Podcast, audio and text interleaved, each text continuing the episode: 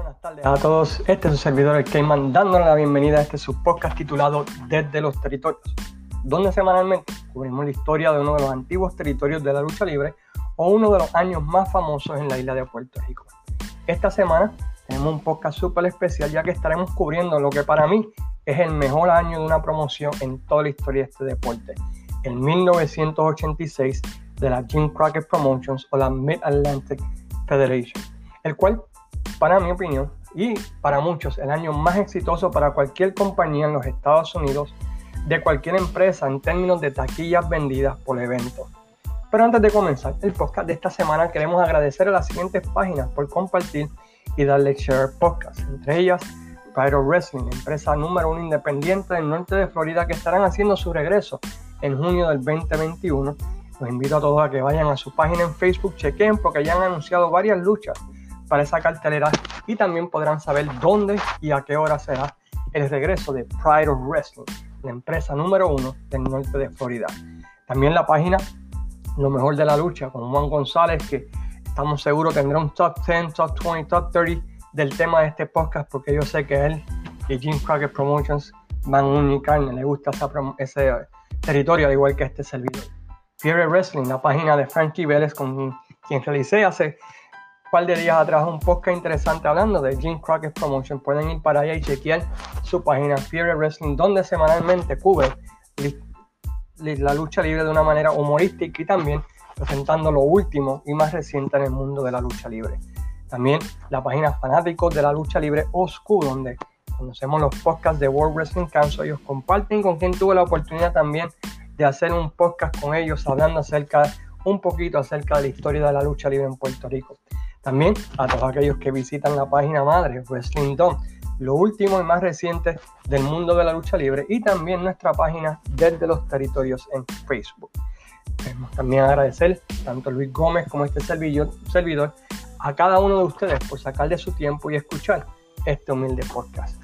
Como indiqué, el año 1986 de la Jim Crockett Promotions, o como se le llamaba el territorio de Mid Atlantic, fue un año increíble y cementó a esta como la única empresa que realmente podía competir e inclusive ganarle a la WWE este roster por roster. Chequen el roster que tenía esa gente en el 1986 y noten todos los Hall of Famers en ese año solamente que tenía la empresa. Dusty Rose, Ric Flair, Tolly Blanchard, Lo Anderson, los Midnight Express, Rock and Roll Express, Iván y Nikita Colo, los Road Warriors, Magnum TA, Ronnie Garvin, Jimmy Valiant, Manny Fernandez, Steven Regal, Doe Alberian, Dick Murdoch, Bill Dundee, Buddy Landeo, Touch Mantel, Bobby Jaggers. Cuando uno de tus peores luchadores, Black, Black Bart, que fue campeón mundial en World Class, tú sabes que ese roster de top to bottom era el mejor roster de lucha libre en 1986 en los Estados Unidos.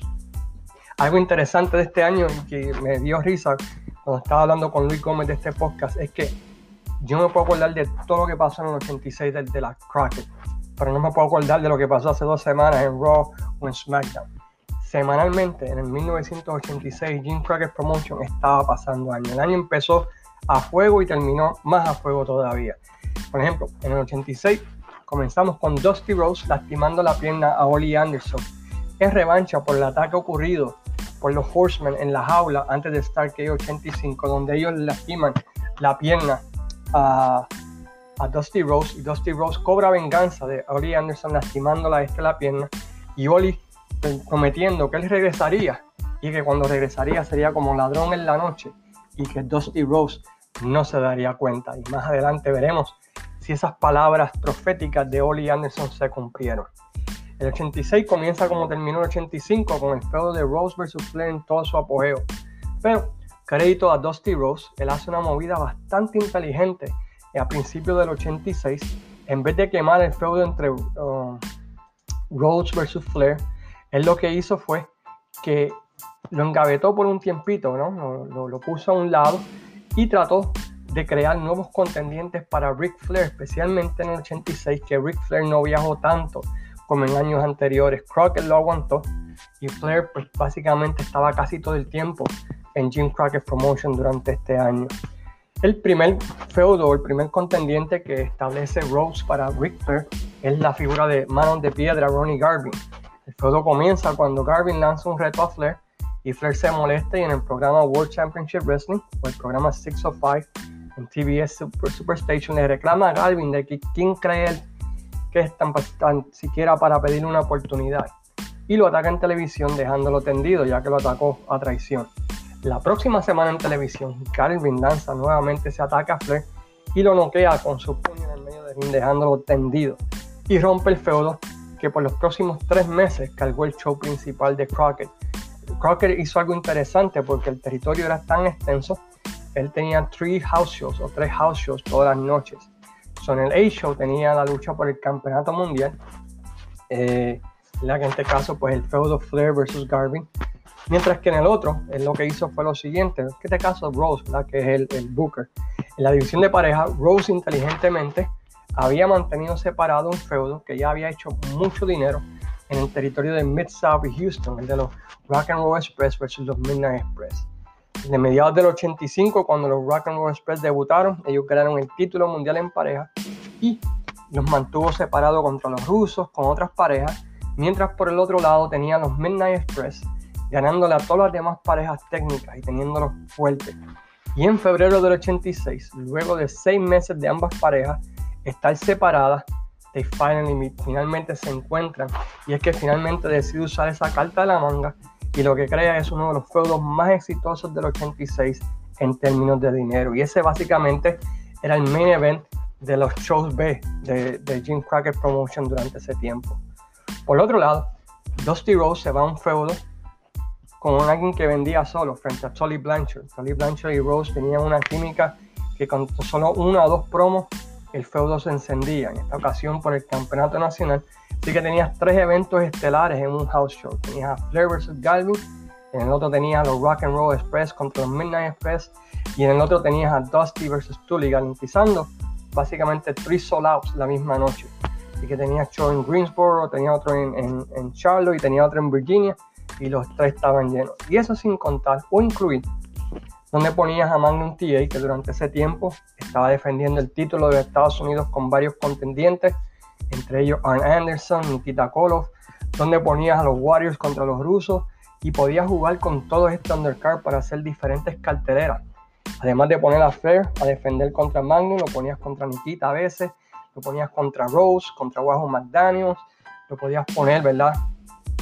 Este, con toda clase de luchadores a Dusty lo podías poner en sencillo o en parejas con Magnum, los podías poner con los Road Warriors, contra los Horsemen o los rusos. Así que cada noche Dusty Rhodes podía tener una cartelera súper diferente porque podía jugar con ese roster. Y algo que se le tiene que dar crédito a Dusty Rhodes es que él, conectó a todo el mundo. Así que no había algo raro. Si tú veías los Rock and Roll Express luchando contra los Horsemen, era por una razón. Porque lo había conectado en las promos si veías a veces a los Horsemen usando los Midnight Express para que atacaran a, los Rock and Roll Express, era por so, todas las semanas, todo estaba entrelazado, que cuando ocurrían las luchas, la gente no se sorprendía porque cada quien tenía una razón por la cual estaba luchando. Así que eso muestra el genio creativo que tenía Dusty Rose durante ese tiempo. En febrero del 86 ellos realizan una cartelera especial para TBS llamada Superstars on the Superstation, una cartelera celebrada en lo que se llamaba el Madison Square Garden del Sur, el Omni en Atlanta, que era como un mini pay-per-view, como un mini uh, Crash of the Champions que ellos eventualmente realizaron, que fue visto por más de 10.000 personas pagando en el Omni y tuvo un rating de más de 3, de 3 millones de personas viendo el especial en TBS. La cartelera, aunque fue una cartelera completa, para el especial de televisión, vio a los Midnight Express ganar el título mundial en pareja de mano de los Rock and Roll Express los rusos, Iván y Nikita Kolos, contra los Warriors lucharon una lucha donde ambos fueron descalificados. Tolly Blanchard y Dusty Rose lucharon un empate de 20 minutos y Ric Flair derrota a Ronnie Garvin. Algo interesante del feudo de Tolly Blanchard y Dusty fue que se calentó ya que Tolly Blanchard había despedido a Baby Doll en la famosa bofetada escuchada alrededor de todo el mundo en televisión y Dusty Rose la salva y Blanchard se enoja ¿verdad? porque Dusty Rose le robó su propiedad, su mujer. Eso era la base del feudo en esta ocasión entre Tolly Blanchard y Dusty Rhodes. En esa cartelera también se anunció los planes para un torneo en pareja único en su clase, el Jim Crockett Senior Memorial Cup, un torneo donde 24 parejas estarían compitiendo por un millón de dólares y claro está la Copa Jim Crockett. Ahí está sí iba a celebrar en el Superdome de Louisiana en conjunto con la promoción del Mid South de Bill Watts y por los próximos meses, febrero, marzo, abril, el programa se basó en quiénes serían esas parejas que competirían y especialmente quién sería el City que tendrían, quién sería el, el, ranqueado número uno, quién sería el ranqueado número cuatro, con Jim Cornette peleando que ellos eran los campeones mundiales, que ellos deberían ser los número uno, los Road Warriors por otro lado diciendo que ellos lo han ganado todo, y así por el estilo haciendo, ¿verdad? Que del, del del torneo, uno bastante especial y uno pues que la gente quería saber cuándo lo anunciaran, quién sería la pareja número uno ranqueada y así por el estilo. En el aspecto de negocio, Crockett entra en dos mercados nuevos. Uno fue el estado de Pensilvania, que hasta ese momento había sido la base de la WWE, eh, se le llamaba Estadio Pensilvania, ¿verdad? El estado o la casa de Bruno Sammartino, ya que Pittsburgh, Filadelfia, era un lugar donde Bruno Sammartino era un dios. Y Crockett decide entrar a ese mercado y básicamente se queda con todo el estado, tomándole Filadelfia a la WWF y Pittsburgh a la WWE, que eso no se venía venir en ese tiempo, ya que ese estado, como consideramos, era la casa de Bruno. Pero Crockett, utilizando la sangre, las promos, la violencia, ayudaron a virar la tortilla y Pensilvania se hizo casa de Crockett, donde ellos dominaron por encima en asistencia a la WWF. Eso no, no estamos diciendo que la WWF dejó de presentarse en Filadelfia, sino que ocuparon a ser el lugar número 2, la promoción número 2 de ese estado y Crockett se convirtió en la promoción número 1 de ese estado. En 1985, Crockett, aunque ya se estaba transmitiendo el programa Worldwide Wrestling en Chicago desde el año 80, eh, ellos hicieron una cartelera conjunta con la AWA llamada Super Clash 85 en el Comiskey Park. Estuve presente en esa cartelera, donde ocurrió algo bien interesante. La gente, una vez acabaron las luchas de la NWA, se fueron del estadio. Ya que vieron a Ric Flair contra Magnum TA y dijeron, pues ok, ya yo vi lo que yo quería ver. Y se fueron mientras estaban luchando Stan Hansen y Martel. Viendo esto, Jim Crockett decide entrar a Chicago y inmediatamente, usando a los Warriors y a Ric Flair, toma el control de la ciudad de manos de la AWA, dándole un duro golpe a Brent Gagner, ya que Chicago pues, era la segunda ciudad más grande que corría Brent Gagner y la AWA. Y se convirtió ¿verdad? básicamente en una ciudad hasta el 88, donde aunque la WWF venía, era en Jim Crockett Promotion Territory, porque las asistencias, casi todos eran sold out en, en, UIC Pavilion en Chicago. Crockett también entra a Washington, D.C., que era una ciudad base de la WWF, inclusive la Capital Wrestling Federation salió de allí, ¿no? Eh, Vince McMahon salió primero de Washington. Y aunque no gana la guerra, tampoco pierde. Y las fanaticadas aceptan ambas empresas y podían disfrutar de la NWA y podían disfrutar de la WWF. En el ring también, volviendo otra vez, saliendo del lado de negocio, Rose hace un experimento bastante interesante que originalmente pues muchas personas pensaban no iba a funcionar, pero que fue un súper exitazo. Él comienza un feudo con el miembro más popular de los Rock and Roll Express, en este caso Ricky Morton, contra Ric Flair por el título mundial de la NWA, donde Flair, enojado por la popularidad de Ricky Morton y los Rock and Roll Express, empieza a mofarse en televisión de las fanáticas de Ricky Morton, llamándolas teeny boopers, llamándolas nenas chiquitas, diciendo que mientras que Morton pues enamoraba a las nenas chiquitas, él enamoraba a las mujeres, que Morton nunca había estado con una mujer verdadera porque estaba pendiente a las teeny boopers, a las chamaquitas, y que él disfruta con las mujeres.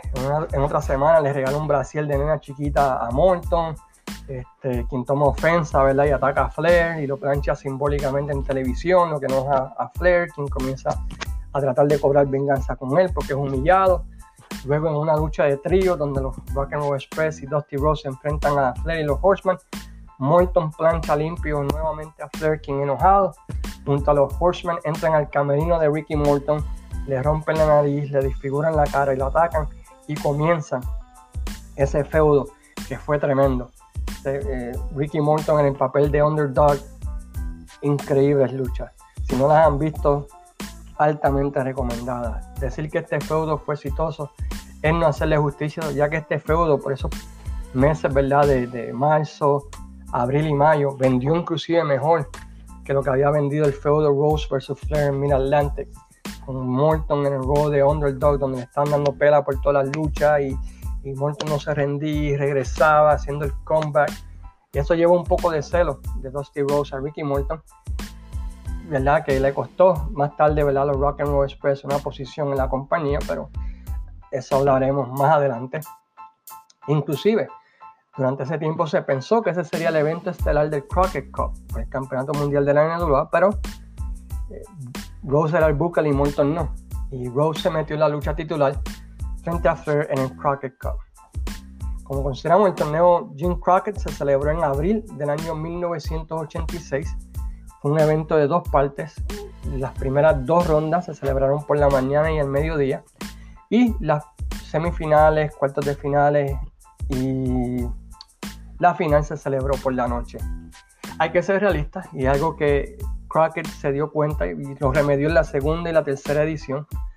Pero haber escogido el Superdome pues fue un error, ya que la economía en esa parte del país, en Luisiana, y sumado a los precios especiales del evento, pues la asistencia no fue la mejor. Creo que fueron casi 4.000 por la mañana y 13.000 por la noche, que en un estadio chiquito se vería chévere, pero cuando tú estás hablando de un estadio de 80.000 personas, pues se ve bien bastante vacío.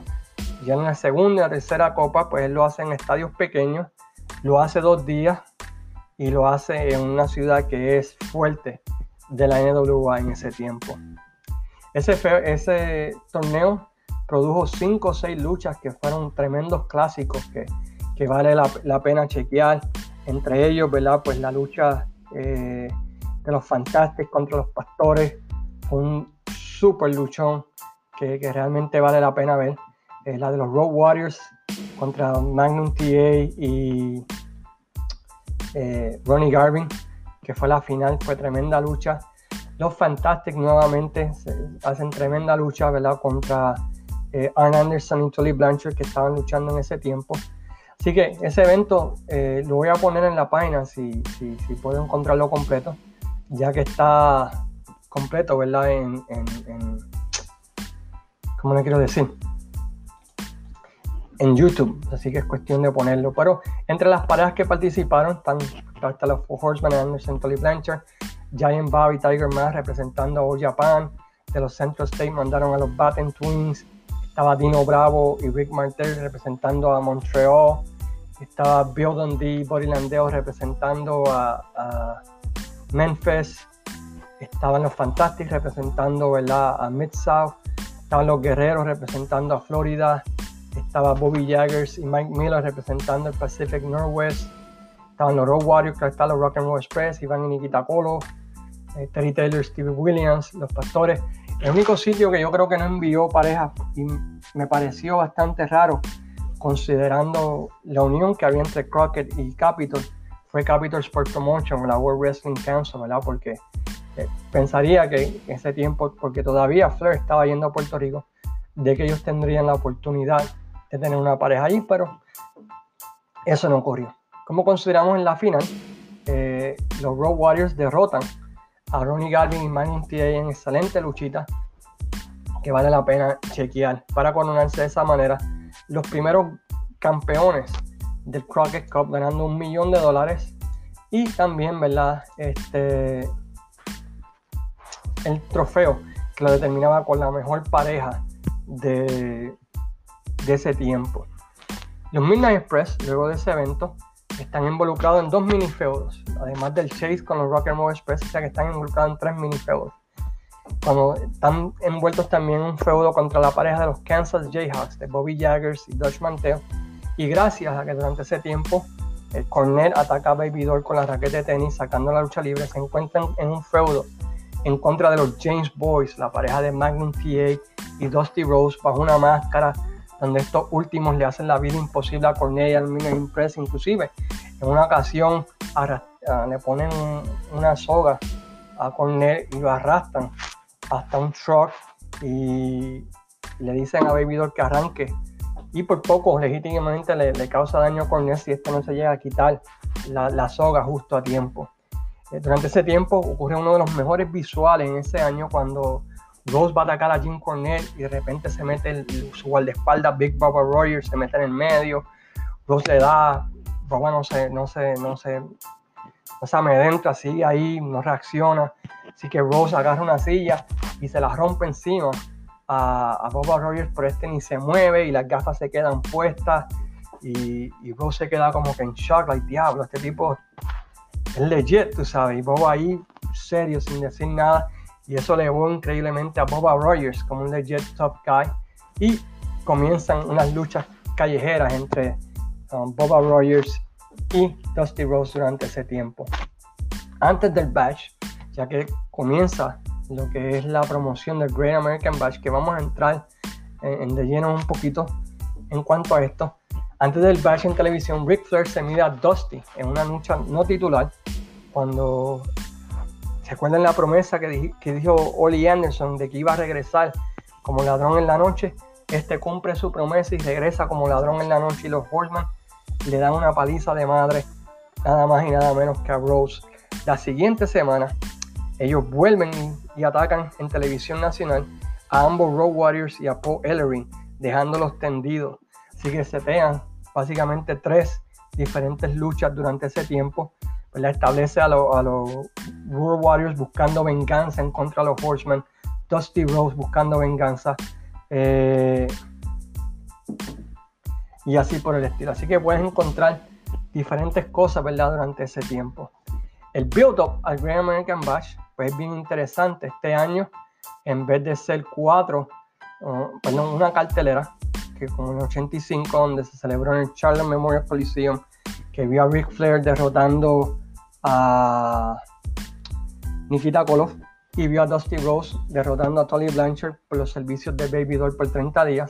En esta ocasión será un mes con 14 carteleras grandes, lo que llaman el Big Bash, y otras carteleras que son llamadas el Mini Bash, donde en las ciudades chiquitas pues iban a haber ciertas luchas, pero no eran las mismas luchas principales de los 14 grandes Bash. Entre el plato principal, ya ve a Ric Flair defender el título en 14 ocasiones diferentes, el Beso 7 entre Nikita Koloff y Manny TA, los Rock and Roll Express contra los Anderson por el contendiente número uno el título mundial en pareja, Garvin vs Blanchard en lucha de boxeo, McDaniel vs Garvin en luchas con Correa.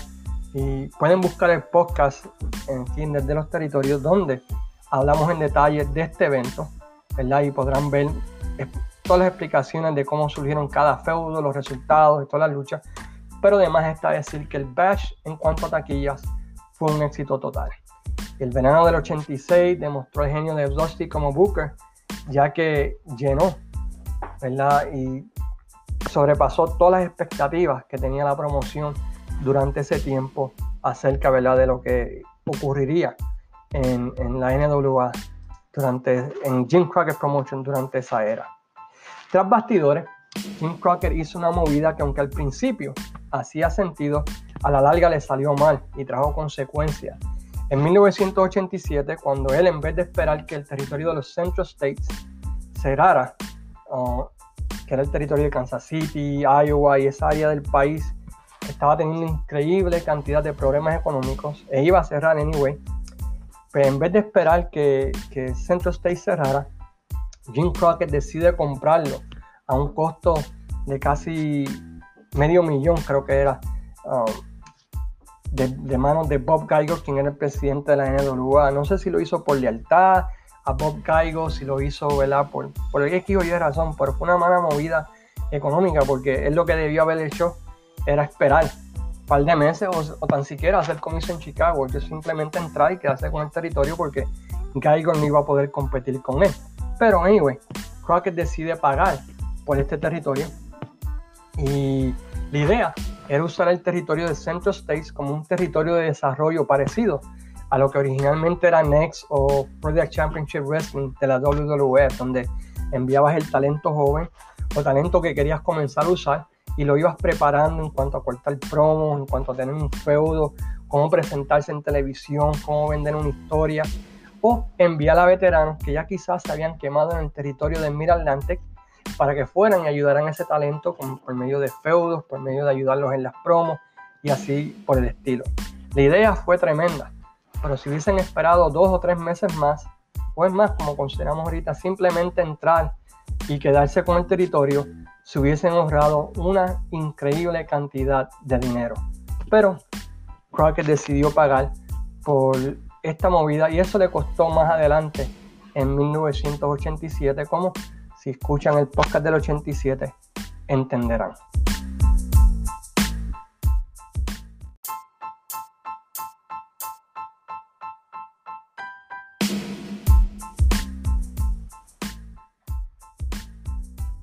continuando nuestra mirada a lo que es el año 1986 de la Crockett Promotion, la noticia más grande del batch, además de Nikita Koloff ganar el título de los Estados Unidos de Magnum TA, en lo que fue un shock tremendo para ese tiempo, lo fue la noticia de que Dusty Rose había ganado el título mundial por tercera ocasión al derrotar a Ric Flair.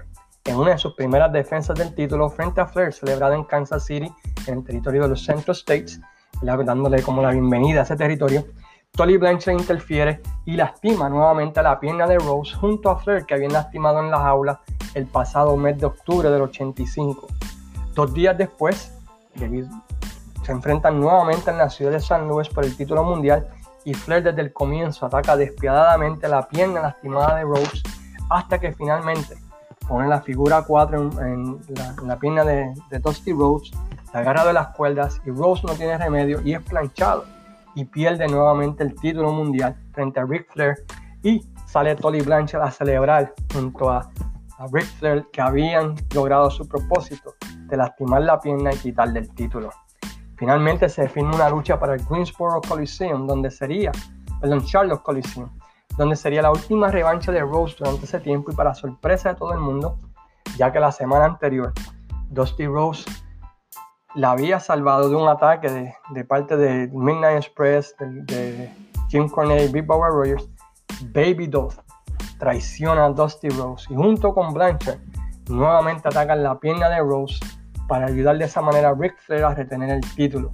En uno de esos visuales que tú ves a la gente sinceramente como que en shock cuando ellas ven que Baby Doll está ayudando a Ric Flair y se une nuevamente a los Horsemen con Tolly Blanchard, ¿verdad? quien la había despedido tan salvajemente a principios de año.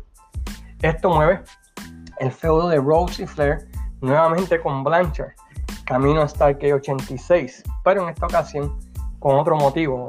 Habíamos hablado que era por los servicios de Baby Doll, ahora es debido a que Blanchard fue la persona que le costó el título a, Dusty Rose y como revancha por lo que hizo Tolly Blanchard, Dusty Rose en un house show le paga con la misma moneda, atacando a Blanchard y lastimándole la pierna a este. Pero los Horsemen nuevamente le indican que cuando menos se lo espere, Dusty Rose va a pagar ese ataque a los Horsemen.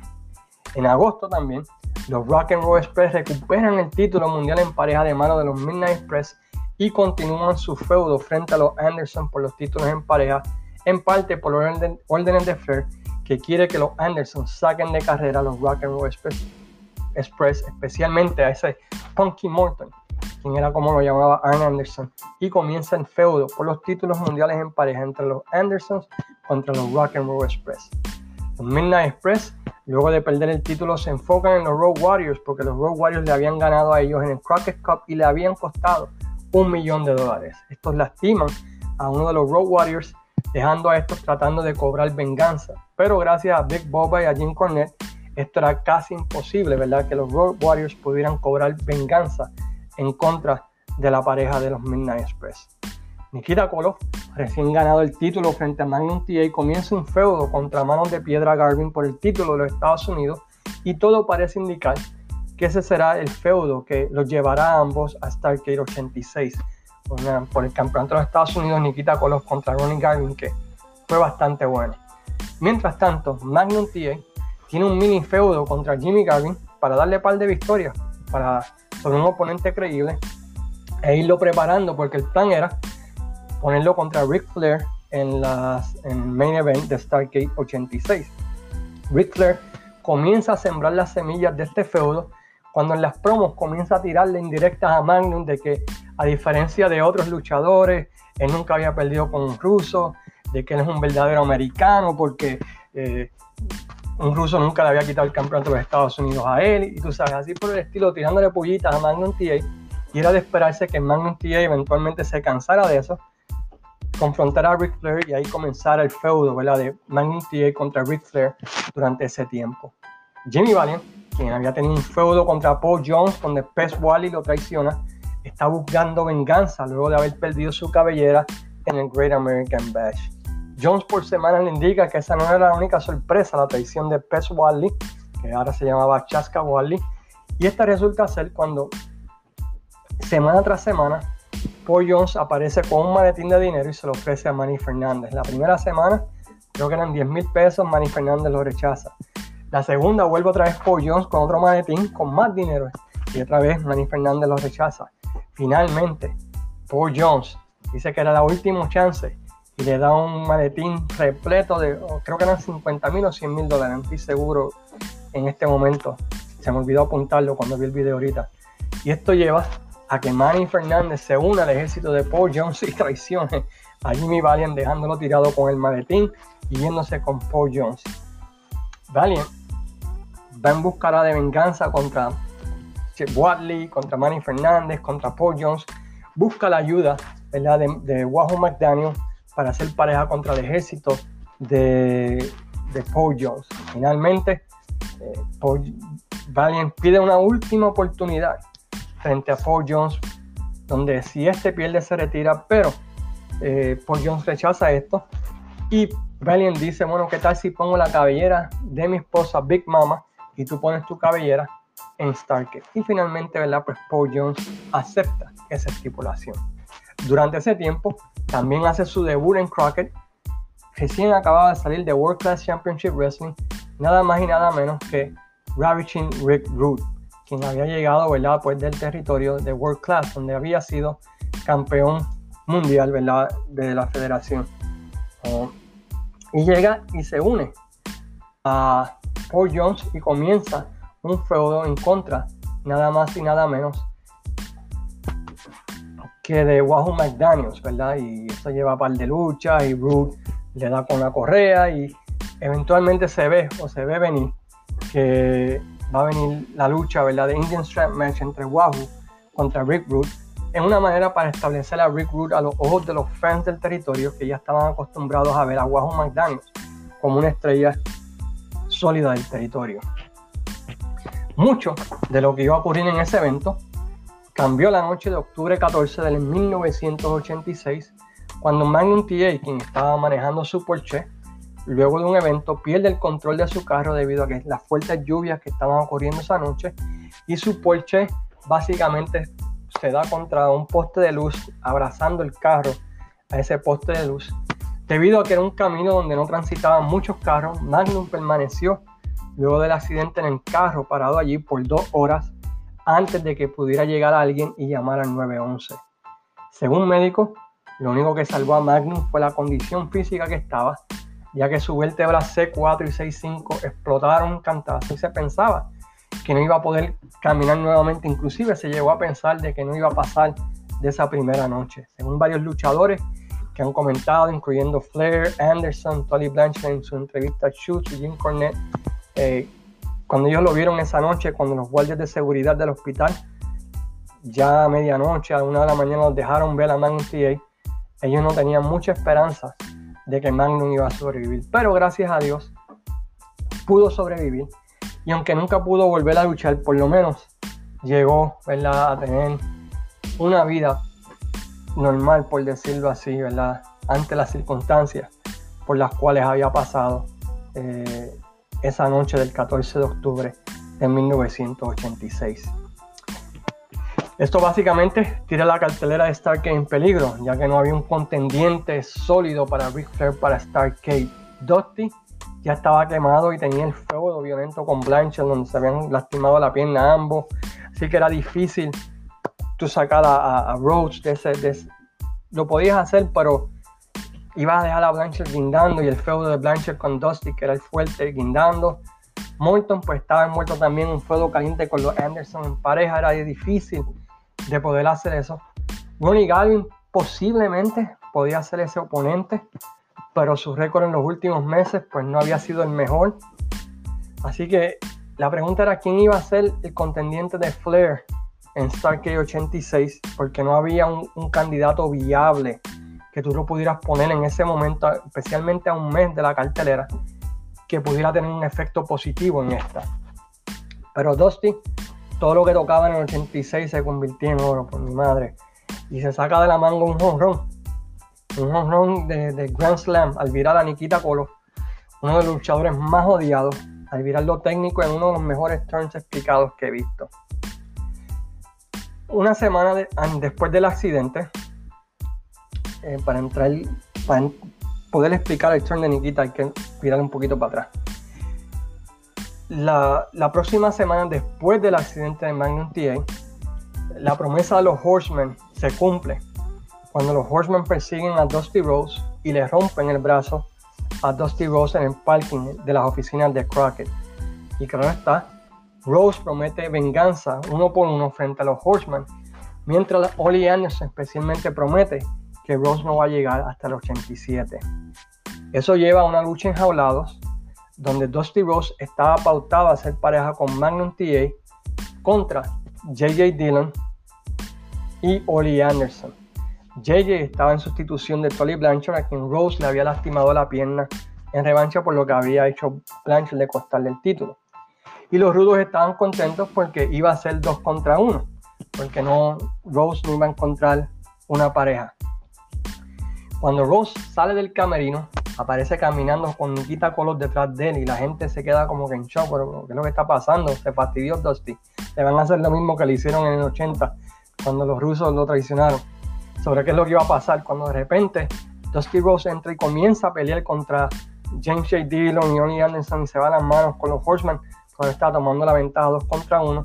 Mientras Nikita se queda parado ahí en la, en la, en la entrada de la jaula, entro, no entro, dejo a Dusty solo, lo ayudo y de repente Nikita entra y ataca a los Horsemen sacando a patadas a Oli Anderson del ring para que Dusty se curara en espanto con James Jane Dillon y le metiera con el yeso, le siguiera dando, le dio una paliza a James Jane Dillon y aquello se quería caer con la gente explotando, ¿verdad? De que diablo, mano, Nikita Golo se hizo técnico.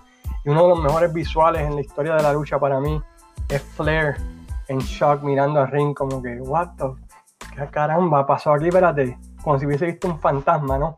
Y tú ves la cara de él, no habla, solamente los ojos abiertos así y la boca abierta como que en shock. Es tremendo visual y, vendió ese turn tan brutal porque se notaba que la vida de Flair estaba corriendo a través de su, de su, de su mente en ese momento, como qué diablo voy a hacer yo ahora. Y Nikita termina desde la jaula señalando a Flair diciéndole que quiere el título mientras Flair está maldiciéndole, hablándole malo, que se la va a pagar, que es cierto, por meterse en Horseman Business y todo que sí esto. Y básicamente ahí, señores y señores, tenemos un nuevo evento para estelar para Stark que, revivió la cartelera, revivió los house shows, ya que la gente no podía salir de su asombro de que Russo fuera técnico. Las primeras cinco luchas de Nikita Kolos contra Rick Flair en los house shows, antes, y después de Stargate fueron llenos totales.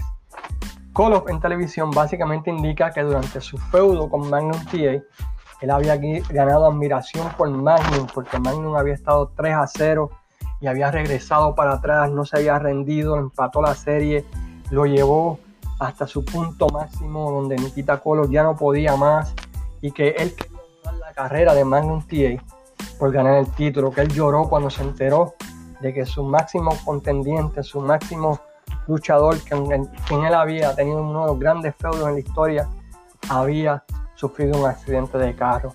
En televisión, y luego salió ¿verdad? Dusty Rose explicando, y luego salió Magnum TA ¿verdad? hablando también de que él apoyaba a, a y básicamente tenía este super luchador técnico con ese tremendo apoyo a la fanaticada, ¿verdad? Porque pobrecito lo está haciendo por Magnum, yo entiendo eso, mano, qué gran hombre, tú sabes y así por el estilo. Y eso llevó a que se fuera el evento estelar de, de Stargate 86. Ronnie Garvin pues comienza a, para, algo, por decirlo así, eh, un feudo contra Big Boba Rogers que termina en una lucha callejera para Stargate. Para añadirle más candela al evento, la lucha entre los Warriors y los Midnight Express anunció que sería una lucha de andamios cuando los Road Warriors mandan un video, ellos trepados en un andamio con dos calabazas y una tenía el nombre de Bobby Eaton y el otro tenía el nombre de Dennis Condry. Y dicen, esto es lo que le va a pasar a los Midnight Express. Y tiran a Bobby, this is what happened to Bobby. Y tienen la calabaza y el video va en slow motion así, la, la calabaza bajando, bajando, bajando, bajando, hasta que cae el piso y explota. Y esto es lo que le va a pasar a Dennis Condry. Y vuelven y tiran la otra calabaza. Y la calabaza lo mismo, en slow motion ahí, en cámara lenta, con la musiquita, hasta que cae abajo. Y eso es lo que va a pasar. Y los vamos a matar. Y tú sabes, una típica promo de los Warriors. Pero ese segmento con ese video y las calabazas volando así, explotando quedó brutal porque todo el mundo dio diablo, se fastidiaron los Warriors. Se fastidiaron los Midnight Express. La otra semana, Jim Cornette presenta un video de los Midnight Express entrenando para la lucha y tú ves a los Midnight Express arrodillados, gateando, todos asustados. Jim Cornette agarrándose del andamio porque tenía miedo. Que tú vas y vendieron la lucha como que diablo. Cuando los Warriors cojan a los Midnight Express, se fastidiaron, ¿verdad? Porque van, van a morir. Y te daba ganas de pagar por ver esa lucha. Los Roll Express, quienes eran los campeones en pareja, para evitar interferencia de los demás Horsemen, retan a Arnie Oli Anderson a una lucha enjaulados por los títulos mundiales en pareja. Los Horsemen se vacilan esto, ¿verdad? Porque dicen, ustedes quieren una lucha enjaulada contra los Horsemen, ustedes están locos, ustedes no saben lo que va a pasar, ¿no? Ustedes nos están dando la ventaja a nosotros. Y todo el mundo pensaba, claro, se fastidiaron los Rock and Roll Express porque están cayendo en las manos de lo que querían los Anderson. Y la lucha entre Rose y Blanchard, por alguna razón, se convierte en una lucha donde el primero que sangre pierde la lucha. Es una estipulación rara, First Blood Match, ¿verdad? Porque estaban cansados de batallar, so querían probar quién le sacaba sangre. Y todo el mundo sabía que estos dos, nada más de mirarlo, botaban sangre, así que la cuestión era quién iba a botar sangre primero. Anyway, Starkey 86, ya salvada gracias a Nikita Koloff, tremenda cartelera, tremendo show eh, de principio a fin. Starkey 86 fue escenificado en las dos plazas fuertes de Crockett, el Omni de Atlanta, que era básicamente ¿verdad? Pues la segunda casa de, de Crockett, y el Greensboro Coliseum, que era la plaza fuerte de Jim Crockett Promotion. Ambos tenían un lleno total de 16.000 personas en Greensboro para un gate de 380 mil dólares en taquillas para esa noche y 14.000 personas en ONI también para un lleno total, para un gate de 350 mil dólares. El evento se transmitió en circuito cerrado y fue visto por 47.000 personas, colectando casi un millón de dólares en circuito cerrado. Así que pues ya empezando en cuestión de dinero, fue un súper exitazo el evento. El show para mí personalmente estuvo tremendo de principio a fin. El evento iba de una lucha en, el Omni a una lucha en Greensboro y se seguían intercambiando y tú podías verla ¿verdad? por medio de, de, una pantalla gigante. En ese tiempo no había pay-per-view, así que un fanático como yo, que en ese tiempo estaba en Puerto Rico, desesperado por saber quién había ganado las malditas luchas de Starkey. Pero anyway, vamos al evento. La primera lucha fue Tim Horner y Nelson Royer derrotando a Donny Rocky Cornero cuando Tim Horner plancha a Rocky Cornero. Después de eso nos vamos a Atlanta donde vemos nada más y nada menos que a Brad Armstrong en una muy buena luchita a empatar contra Jimmy Garvin. Ahí comienza el push de Brad Armstrong ah, en la Jim Crockett Promotion. Luego regresamos a Greensboro, vemos a Héctor Guerrero y a Baron Von Raschke derrotar a Chaska Wally y a The Barbarian. Cuando Baron Von Raschke derrota a Plancha, perdón, a Pistol Pest Wally o a Chaska Wally, como quieran llamarle en ese tiempo.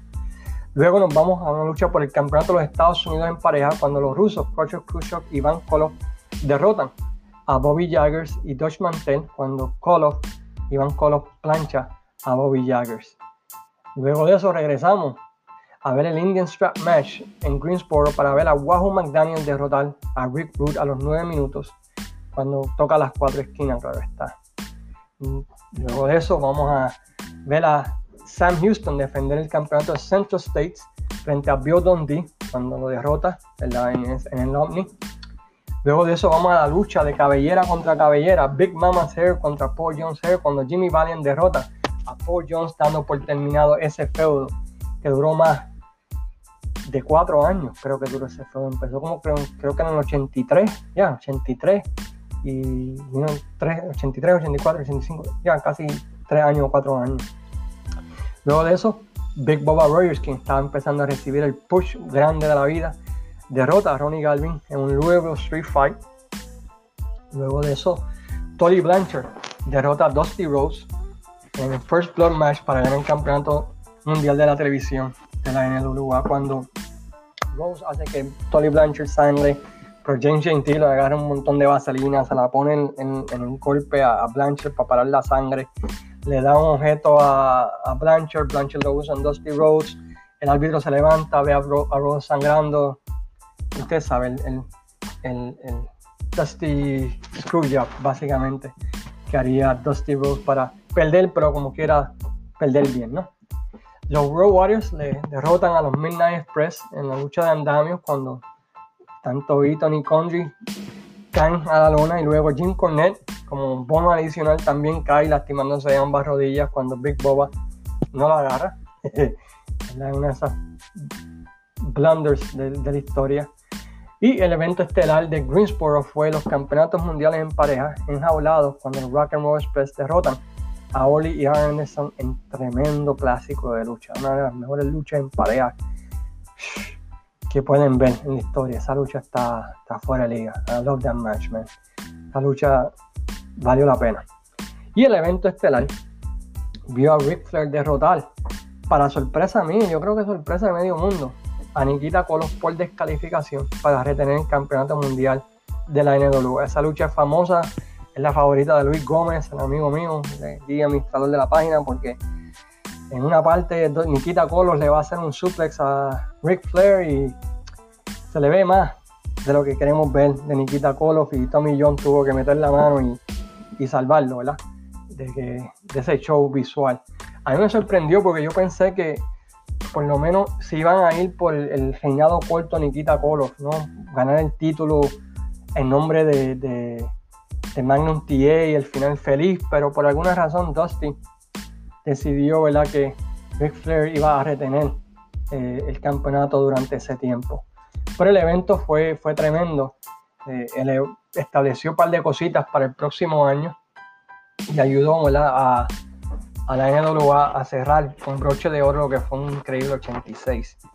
Luego de Starcade, como mencionamos ahorita, el feudo Nikita contra Flair continúa vendiendo como pan caliente durante el mes de diciembre, como el evento estelar. Durante el mes de diciembre, Crockett siempre hacía lo que se llamaba el Bunkhouse Stampede, parecidas a la Bronco Boricua, donde 20 luchadores van vestidos en lucha callejera y se permiten toda clase de objetos y este. Y lo interesante es que cada ganador de cada una de esas carteleras pasa a una batalla campal final, a un Bunkhouse Stampede final, donde ganaría eh, 100 mil dólares y un trofeo en forma de bota, una bota bastante cool.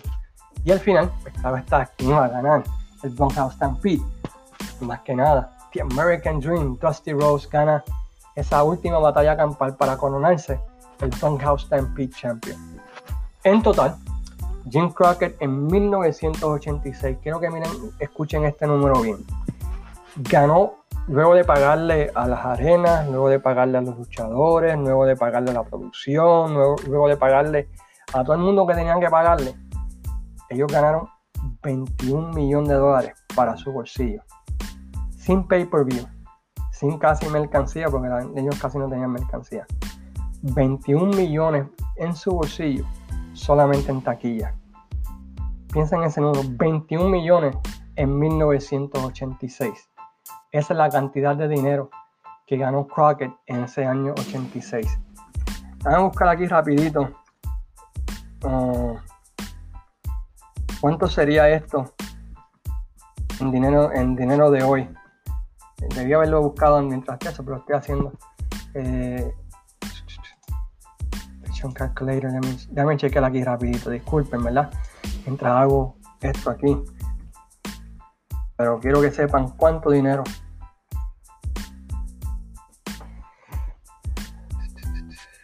Espérate que estoy mal aquí. Discúlpenme.